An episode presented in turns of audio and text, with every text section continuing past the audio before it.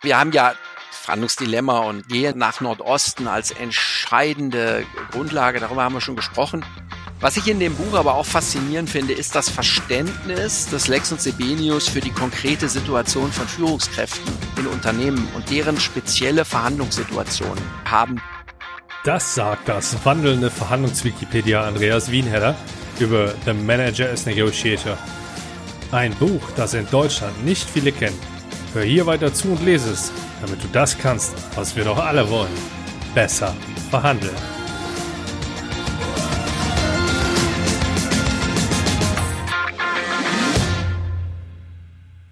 Hi und herzlich willkommen. Ich bin Andi Schrader. Du kannst von diesem Podcast profitieren, wenn du mindestens einen meiner oder einen der Tipps der Menschen, mit denen ich in den Blick über die Tischkante wage, mit in deine nächste Verhandlung einbaust. Dank meines mittelmäßig ausgeprägten Selbstwertgefühls stelle ich mal die Behauptung in den Raum, die 80er haben uns viel Gutes beschert. Neben der Glanztat, die meine Eltern vollbracht haben, entsprangen musikalisch Größen wie die, die Toten Hosen oder Nena, die eins der prägenden Gesichter der neuen deutschen Welle war, dieser Epoche. Und auch für die Welt der Verhandlungen war es ein entscheidendes Jahrzehnt. Urey und Fischer veröffentlichten Getting to Yes, das Harvard-Konzept. Ein Buch, das nahezu jeder kennt oder zumindest schon mal davon gehört hat, sofern er oder sie sich mit Verhandlungen beschäftigt. Ein weiteres Werk ist ebenfalls aus dieser Zeit. The Manager as Negotiator veröffentlicht von David Lex und James Sibinius im Jahre 1986. Und so viel kann ich jetzt schon verraten. Ich ärgere mich, dass ich dieses Buch erst viel zu spät für mich entdeckt habe. Im Gegensatz zu dem Autorenteam von Getting to Yes kann man sich die Kritik viel zu theoretisch in diesem Fall gänzlich sparen. Wall Street Erfahrung, eigene Gründung und Beratungsmandate in Verhandlungen, die man hätte verfilmen können, könnten im Rahmen offensiver Marketingkampagnen auf die Qualität hinweisen. Doch darauf haben die beiden bewusst verzichtet. Ebenso, und das ist wahrscheinlich auch einer der Gründe, weshalb dieses Meisterwerk in Deutschland so unbekannt ist, wurde auf die deutsche Übersetzung verzichtet. Das ändert nichts an der Tatsache, dass dieses Buch ein absolutes Must-Read ist. Du profitierst davon, denn es behandelt unter anderem das Dilemma, in dem sich viele Verhandlungsführer wiederfinden. Was genau das bedeutet, hörst du später wie du Informationen steuerst und welcher der tatsächlich beste Weg ist, um in eine Verhandlung einzusteigen. In unserer Diskussion erfährst du noch, was nach Nordosten im Verhandlungskontext bedeutet und inwiefern dir Provozierbarkeit in Verhandlungen weiterhilft. In dieser Episode wirst du darüber hinaus noch Zeuge, wie ich live dazulerne und wie du dir selbst für deine Verhandlung eine hilfreiche Reputation aufbauen kannst. Und ganz nebenbei kannst du auch noch mit Blick auf die Kindeserziehung ein paar Dinge für dich mitnehmen. Obwohl das hier kein Blick über die Tischkante ist. Wobei, irgendwie ist es das doch. Und tatsächlich liefert dir diese Episode in Kombination mit dem Buch sehr viel, das dafür sorgen kann, dass du bald besser verhandelst. Challenge accepted? Und jetzt viel Spaß beim Zuhören und Lernen, wenn Andreas Wienheller und ich The Manager as Negotiator durchnehmen. Andreas, ich heiße dich mal wieder herzlich willkommen zum zweiten Teil unserer Buchbesprechungsreihe. Hallo Andi, schön wieder da zu sein. Und heute sprechen wir über das Buch The Manager as Negotiator, was auch unter dem Untertitel Bargaining for Corporation and Competitive Gain geführt wird.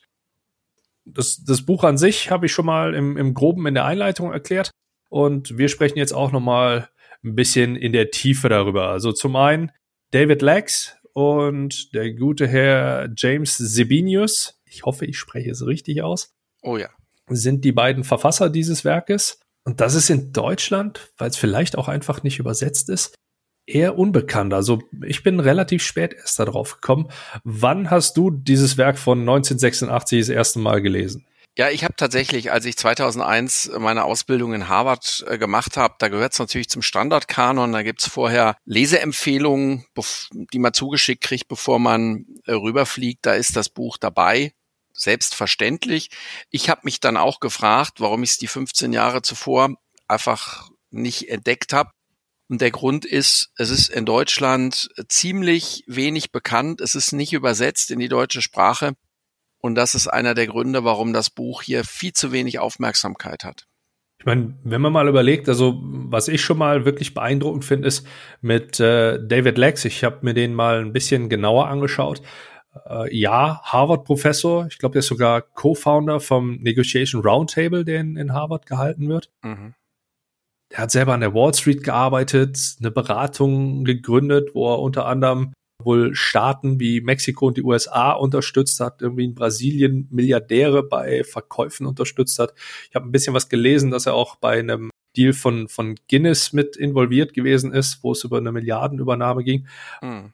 Also der widerspricht ja schon mal diesem klassischen ein Buch von Wissenschaftlern aus Harvard, die keine Ahnung von der Realität haben, Vorurteil. Ne? Äh, definitiv. Also David Lex und James Sebenius, das ist der absolute Goldstandard. Das ist die Champions League der internationalen Verhandlungsberater. Ja. Und David Lex äh, ist jemand, der mich sehr geprägt hat, auch als Lehrer, ja, in, in meiner Ausbildung. Ich fand den faszinierend, weil das ein sehr bescheidener Mensch ist, auch im Auftreten. Der erzählt dir nicht, wie viel Milliarden der im letzten Jahr äh, hin und her bewegt hat. Ähm, das muss er auch nicht, weil es jeder weiß, dass dass der wirklich ganz, ganz große Deals äh, verhandelt hat und dass der ziemlich genau das, was andere mit, mit Riesenmarketing ähm, versuchen für sich zu reklamieren, ähm, dass er das ist und, und nicht nur er, sondern eben zusammen mit seinem, mit seinem engen Freund James Sebenius. Also David Lex, James Sebenius, ähm, wenn ich jetzt ein Milliardenunternehmen hätte, äh, und wir beide, Andi, hätten jetzt gerade mal keine Zeit als Verhandlungsberater, dann wüsste ich, äh, wen ich da engagiere. Ne? Das sind, das ist wirklich Spitzenklasse. Und wie gesagt, also was, was ich mir wirklich immer wieder auf der Zunge zergehen lassen muss, schon in dem Kontext 1986. Ja. ja. 35 Jahre jetzt heute ja. alt, also ich war noch nicht in der Lage zu lesen, erst recht nicht auf Englisch in dem Alter, da war ich vier. Ja. Nur wie gesagt, das, das ist jetzt nicht äh, State, beziehungsweise es ist immer noch State of the Art. Also ich behaupte mal, wenn du, wenn du das gelesen hast, das, was ich da so rausgelesen habe, ja, 80 Prozent locker der, ich nenne sie mal in Anführungszeichen Standardverhandlungen, wenn man, ja. wenn es denn so etwas gibt, da können wir beide, glaube ich, auch lang und breit darüber diskutieren. Ja. Nur es ist schon mal ein, ein, eine sehr, sehr gute Grundlage, die einfach, die einfach unbekannt ist. Denn, und mhm. da kommen wir schon mal so ein bisschen auch jetzt aufs, aufs Inhaltliche. Die sprechen auch zeitgleich vom The Negotiators Dilemma also vom ja. Dilemma, in dem der Verhandlungsführer steckt, wenn es darum geht, zum einen Wertschöpfung zu erreichen, Werte zu schaffen und zum anderen diesen auch be zu beanspruchen. Im Englischen sprechen wir halt von creating und claiming value. Ja. Und das ist etwas, was ja, was ja extrem kompliziert sich, sich im ersten Moment anhört und auch tatsächlich zumindest in meinen Erfahrungswerten ist. Denn ähm, diesen Mittelweg zu finden zwischen, zwischen, ich nenne es mal gut oder, ja, gut oder böse ist, glaube ich, einfach ein falscher Frame. Halt zu schauen, gehe ich eher kooperativ oder gehe ich eher druckvoll rein? Da wirklich die, die entsprechende Dosis zu finden, ist, ist genau das, was sie halt mit dem, mit dem Dilemma, glaube ich, so ein bisschen beschreiben, um es jetzt schon mal oberflächlich anzugriffen. Was sind in deiner Sicht die Hauptaussagen? Dieses Buch ist aus meiner Sicht die Antwort auf so ziemlich jede Kritik, die die in Anführungsstrichen Harvard-Kritiker heute gegen das sogenannte Harvard-Konzept vorbringen. Da haben wir das letzte Mal schon länger drüber gesprochen. All das wird in diesem Buch abgesichert, nämlich ein sehr ökonomisches, sehr realistisches Verständnis, worum es bei Verhandlungen geht.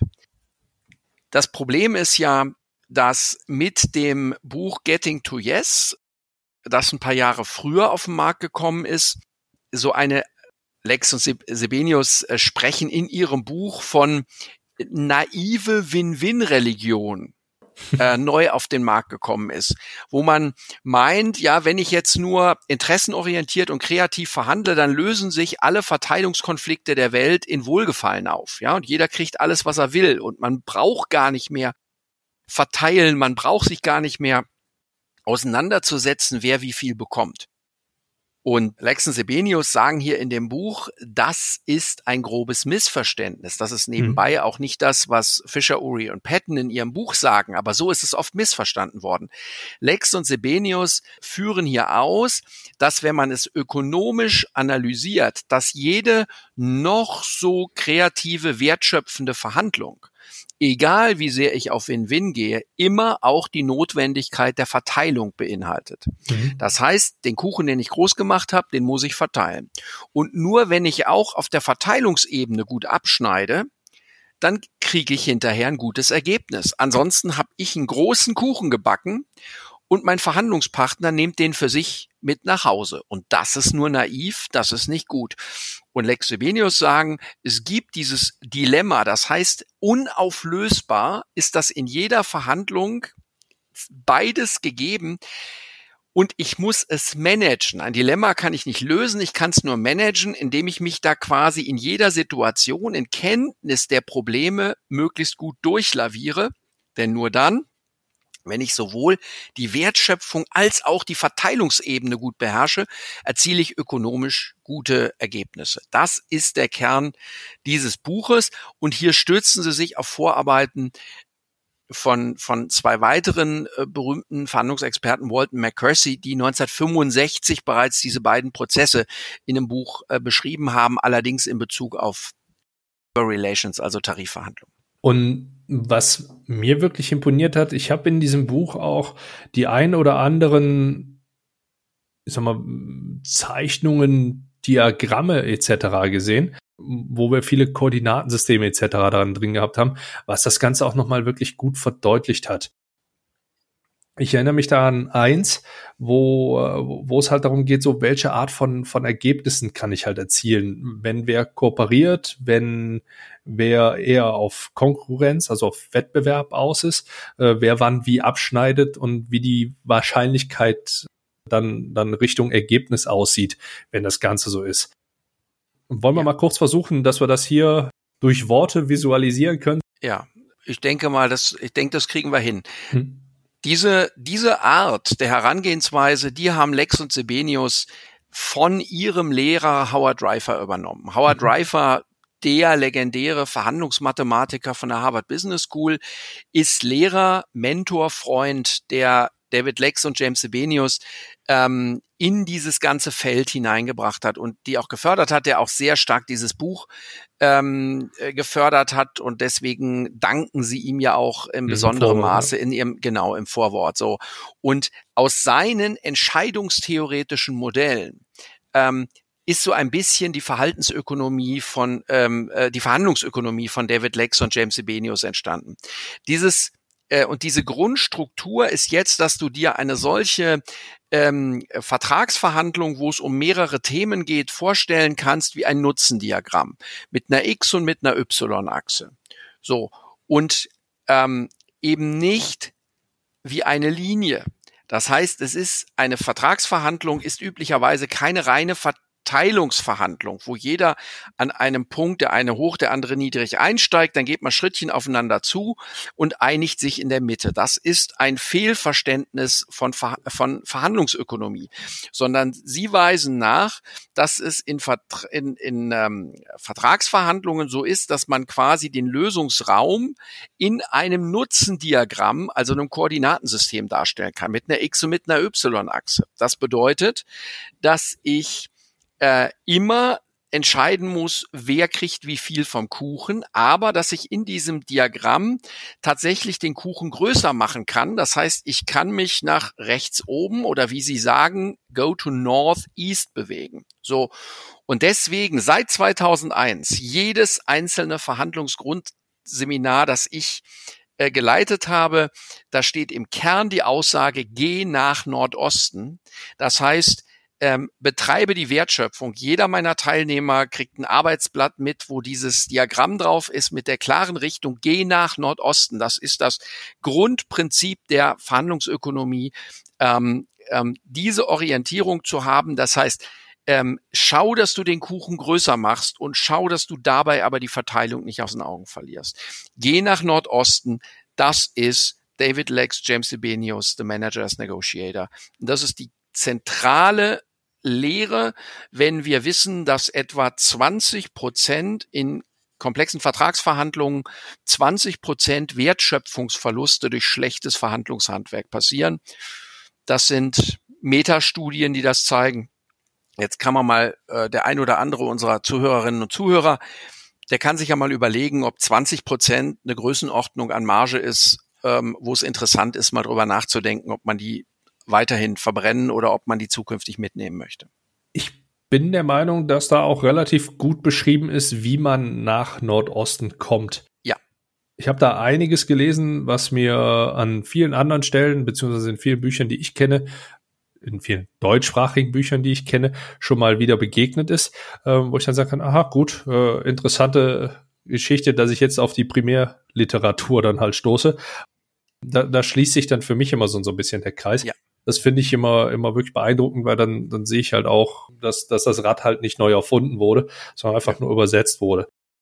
Was mir hierbei aufgefallen ist, dass ja sehr stark die Gegenseite auch beleuchtet wird, also mein, mein Gegenüber, mit dem ich verhandle, und da halt auch eine große Rolle spielt, wie verhandelt mein Gegenüber, welche Strategie nutzt er. Und das ist halt auch entscheidend für, für das Gesamtergebnis der Verhandlung, also sprich auch für mein Ergebnis. Ja.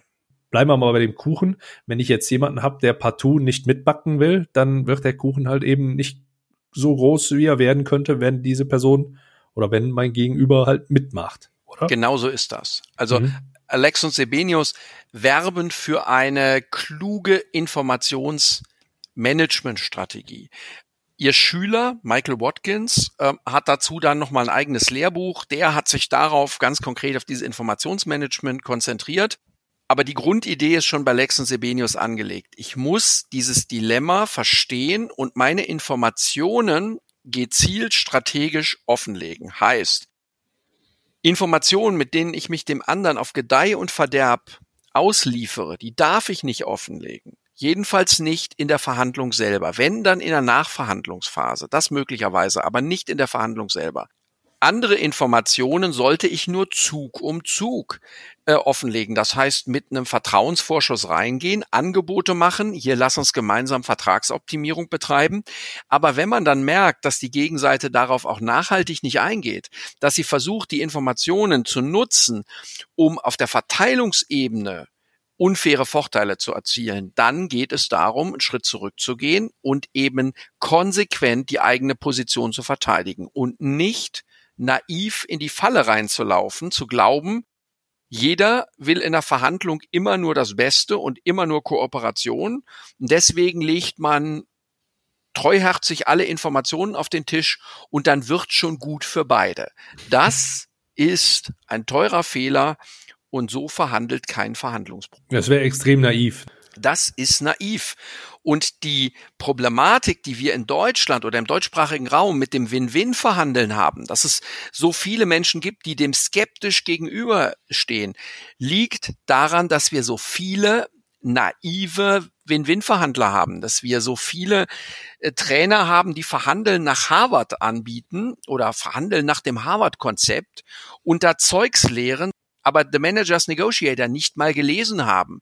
Und ich sag dir das ganz klar, das wissen wir, aber äh, ich glaube, das kann man verallgemeinern, Andy.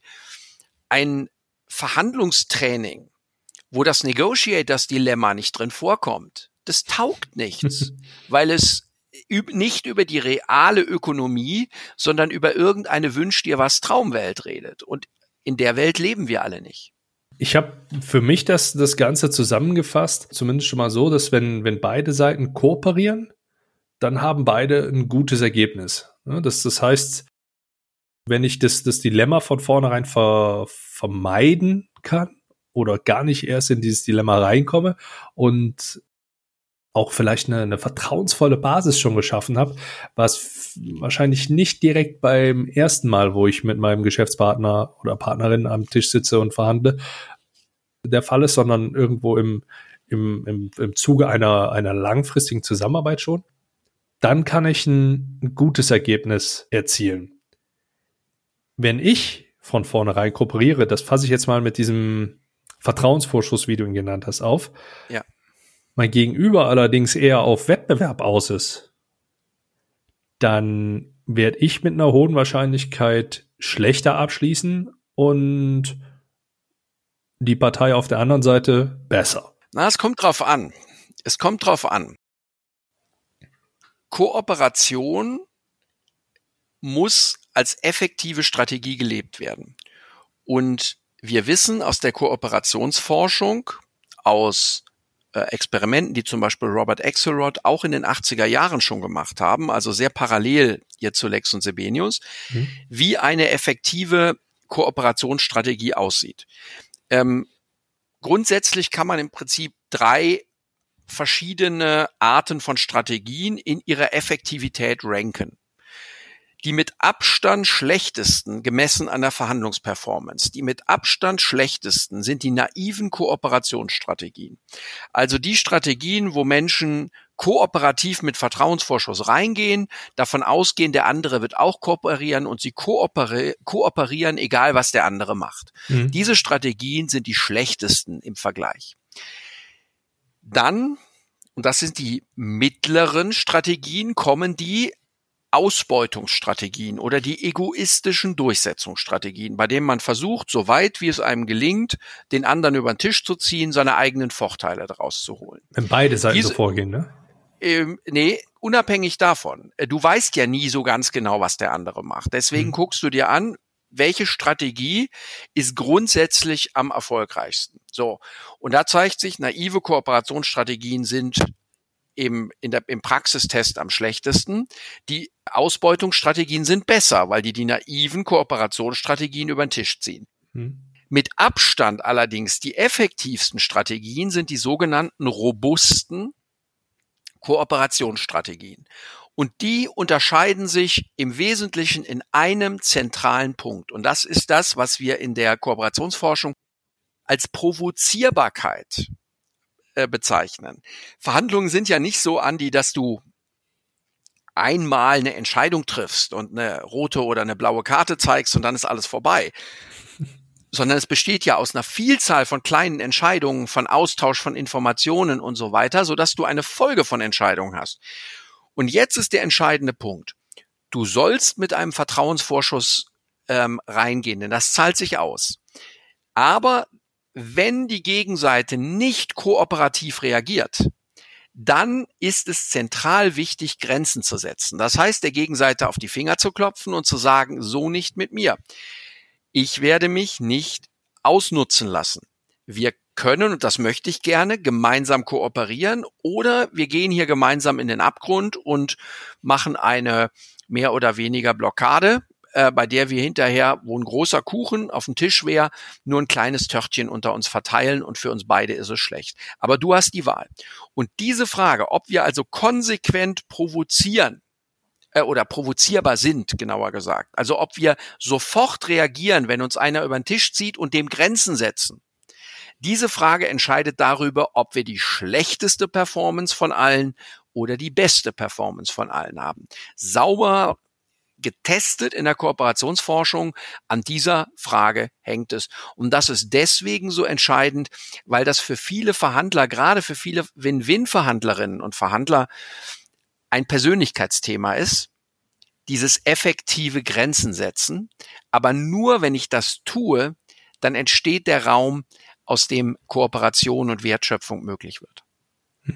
Wie stehst du dazu, wenn man mit diesen Grenzen einsteigt? Also wenn man die proaktiv anstatt reaktiv mit reinbringt? Das ist wissenschaftlich nachweisbar die weniger effektive Form. Okay. Äh, und zwar deswegen, weil unser ähm, äh, unser Verhalten, mit dem wir in eine Verhandlung hineingehen, Einfluss hat auf viele Verhandler, gerade auf ja, Menschen, die selber noch nicht so festgelegt sind, die vielleicht grundsätzlich an Win-Win glauben, aber auch sehr vorsichtig sind, schlechte Erfahrungen gemacht haben und so weiter. Die Forschung zeigt, in meinem Buch habe ich auch die Studien zitiert, dass so Pi mal Daumen, ja, ungefähr 30 Prozent der Verhandlerinnen und Verhandler sind festgelegt und machen immer Win-Win. 30 Prozent sind festgelegt und machen immer knallharten Boxkampf. Mhm. Der Rest der entscheidet sich situativ in Bezug auf die Verhandlung, je nachdem, was ihnen entgegenkommt. Das heißt, wir sagen ja auch, wie man in den Wald hineinruft, so schallt's zurück. Mhm. Und genau so erleben wir es in der Verhandlung. Wenn ich mit Vertrauensvorschuss reingehe, Kooperation, Kooperationsangebote mache, dann habe ich die Chance, dass ungefähr zwei Drittel der Verhandler auch darauf kooperativ erstmal äh, reagieren. Und das ist ja genau das, was ich erreichen will. Und diesen aktiv anzusprechen, ist nachgewiesenermaßen schlechter? Na, es ist wichtig, mit Kooperationsangeboten reinzugehen. Mhm. Du kannst das auf einer Metaebene deutlich machen und kannst am Anfang sagen, also ich möchte gerne kooperieren, mhm. aber ich gehe davon aus, dass sie das auch tun und wenn sie das nicht tun, dann und so mhm. weiter. Ja. Ähm, das ist nur etwas, was natürlich erstmal ein bisschen konfrontativ am Anfang wirken kann. Das ist mhm. nicht ganz einfach, das gerade am Anfang, wo wir ja eine vertrauensvolle Beziehung aufbauen wollen, das wirklich beziehungsschonend rüberzubringen. Mhm.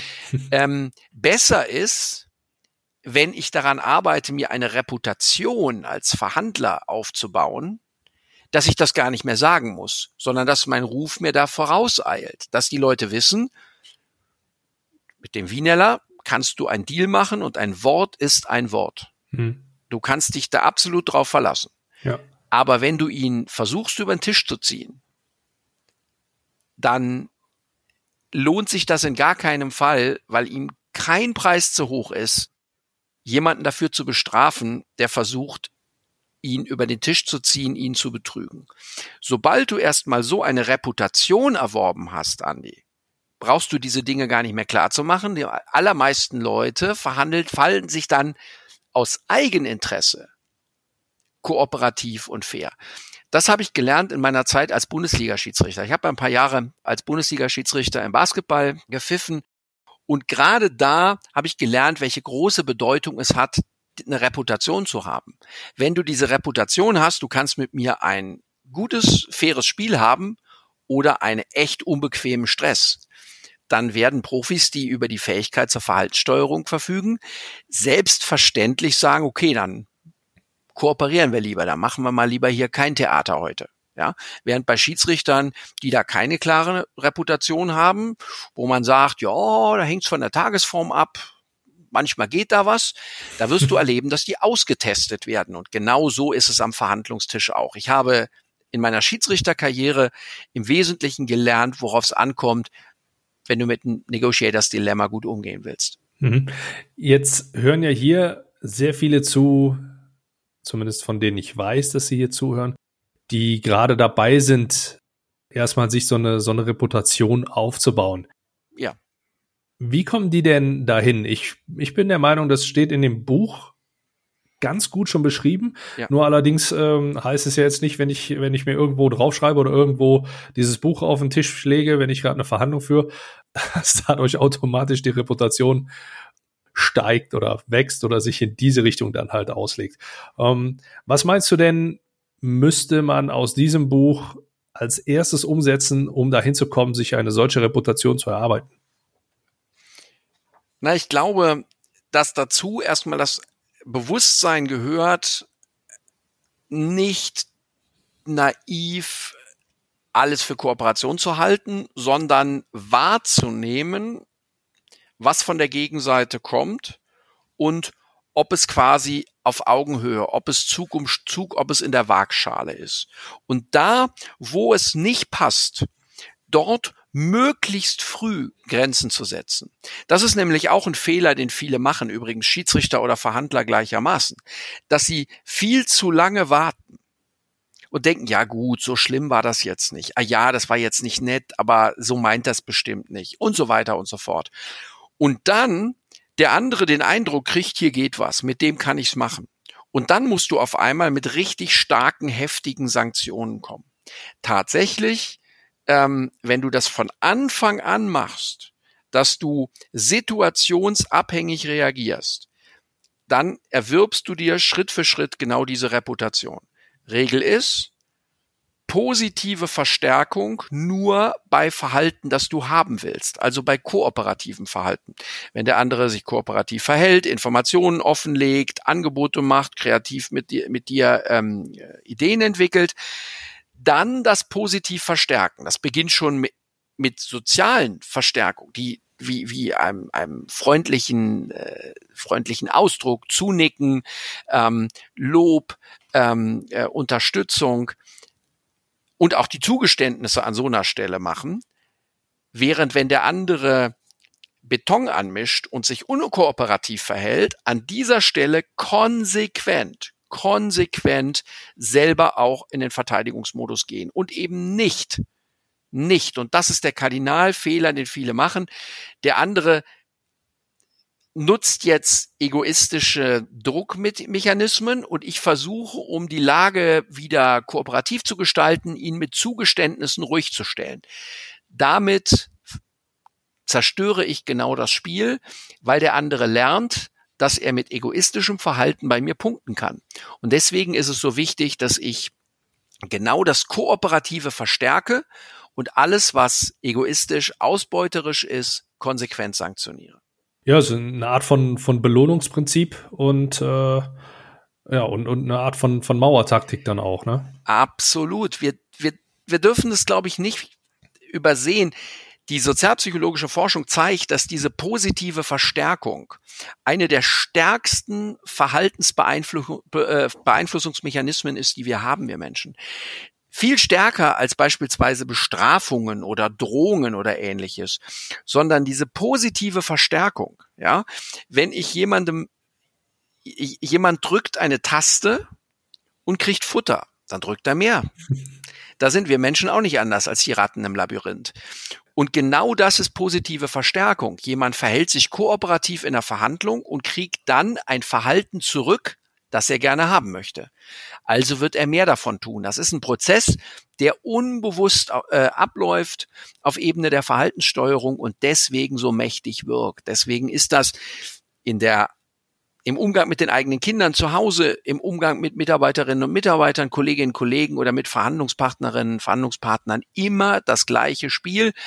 Und das sollte ich kennen. Das ist angewandte Sozialpsychologie. Tit for Tat, oder? Mhm. Ja. Tit for Tat also Auge um Auge, Zahn um Zahn, ist der Name der Strategie, der in dem in dem Kooperationsstrategieturnier, das Robert Axelrod veranstaltet hat, gewonnen hat. Ja, das ist der Name dieser Siegerstrategie und äh, eingesandt von einem Wissenschaft, äh, Wissenschaftler namens Rappaport. Ähm, und äh, diese, dieser Name ähm, oder diese, äh, die, dieser Strategie ist dann zur Ableitung der ähm, Prinzipien effektiven Kooperationsverhaltens äh, geworden, über die wir vorhin gesprochen haben.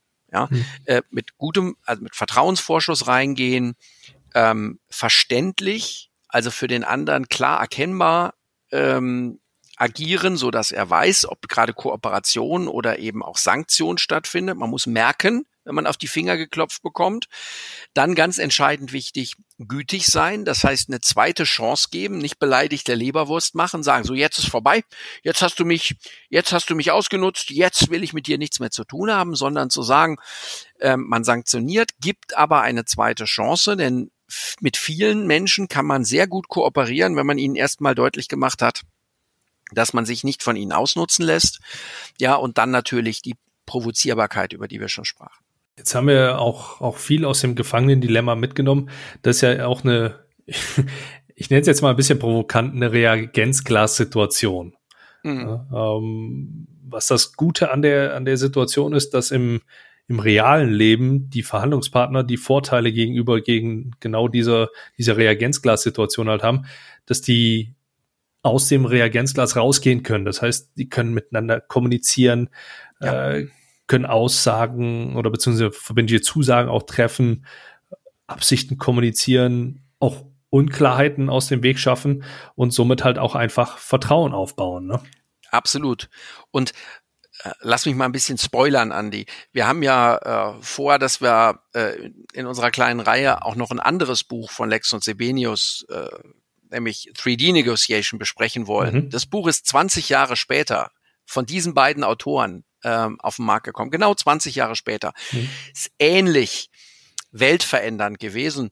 Und da geht's ja genau darum zu sagen, nee, ähm, viele Lösungen, auch für solche Reputationsprobleme, für Vertrauensprobleme und ähnliches. Viele Lösungen liegen gar nicht am Verhandlungstisch selber, sondern nebendran oder vorher äh, durch äh, kluge strategische Züge.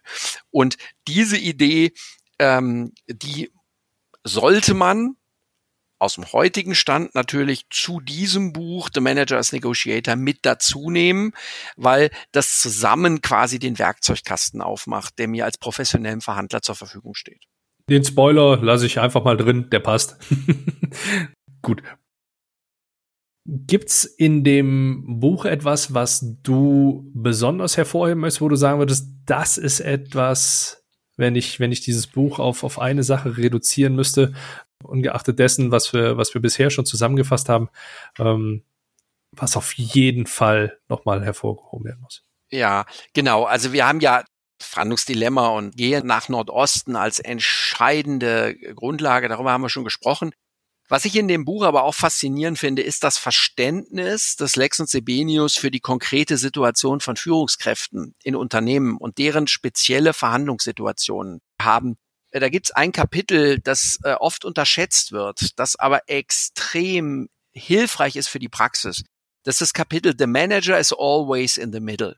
Mhm. Also die Situation der Führungskraft in dieser Rolle in Unternehmen, die allermeisten Führungskräfte haben noch irgendjemanden über ihnen drüber und per Definition Mitarbeiterinnen und Mitarbeiter, die sie führen.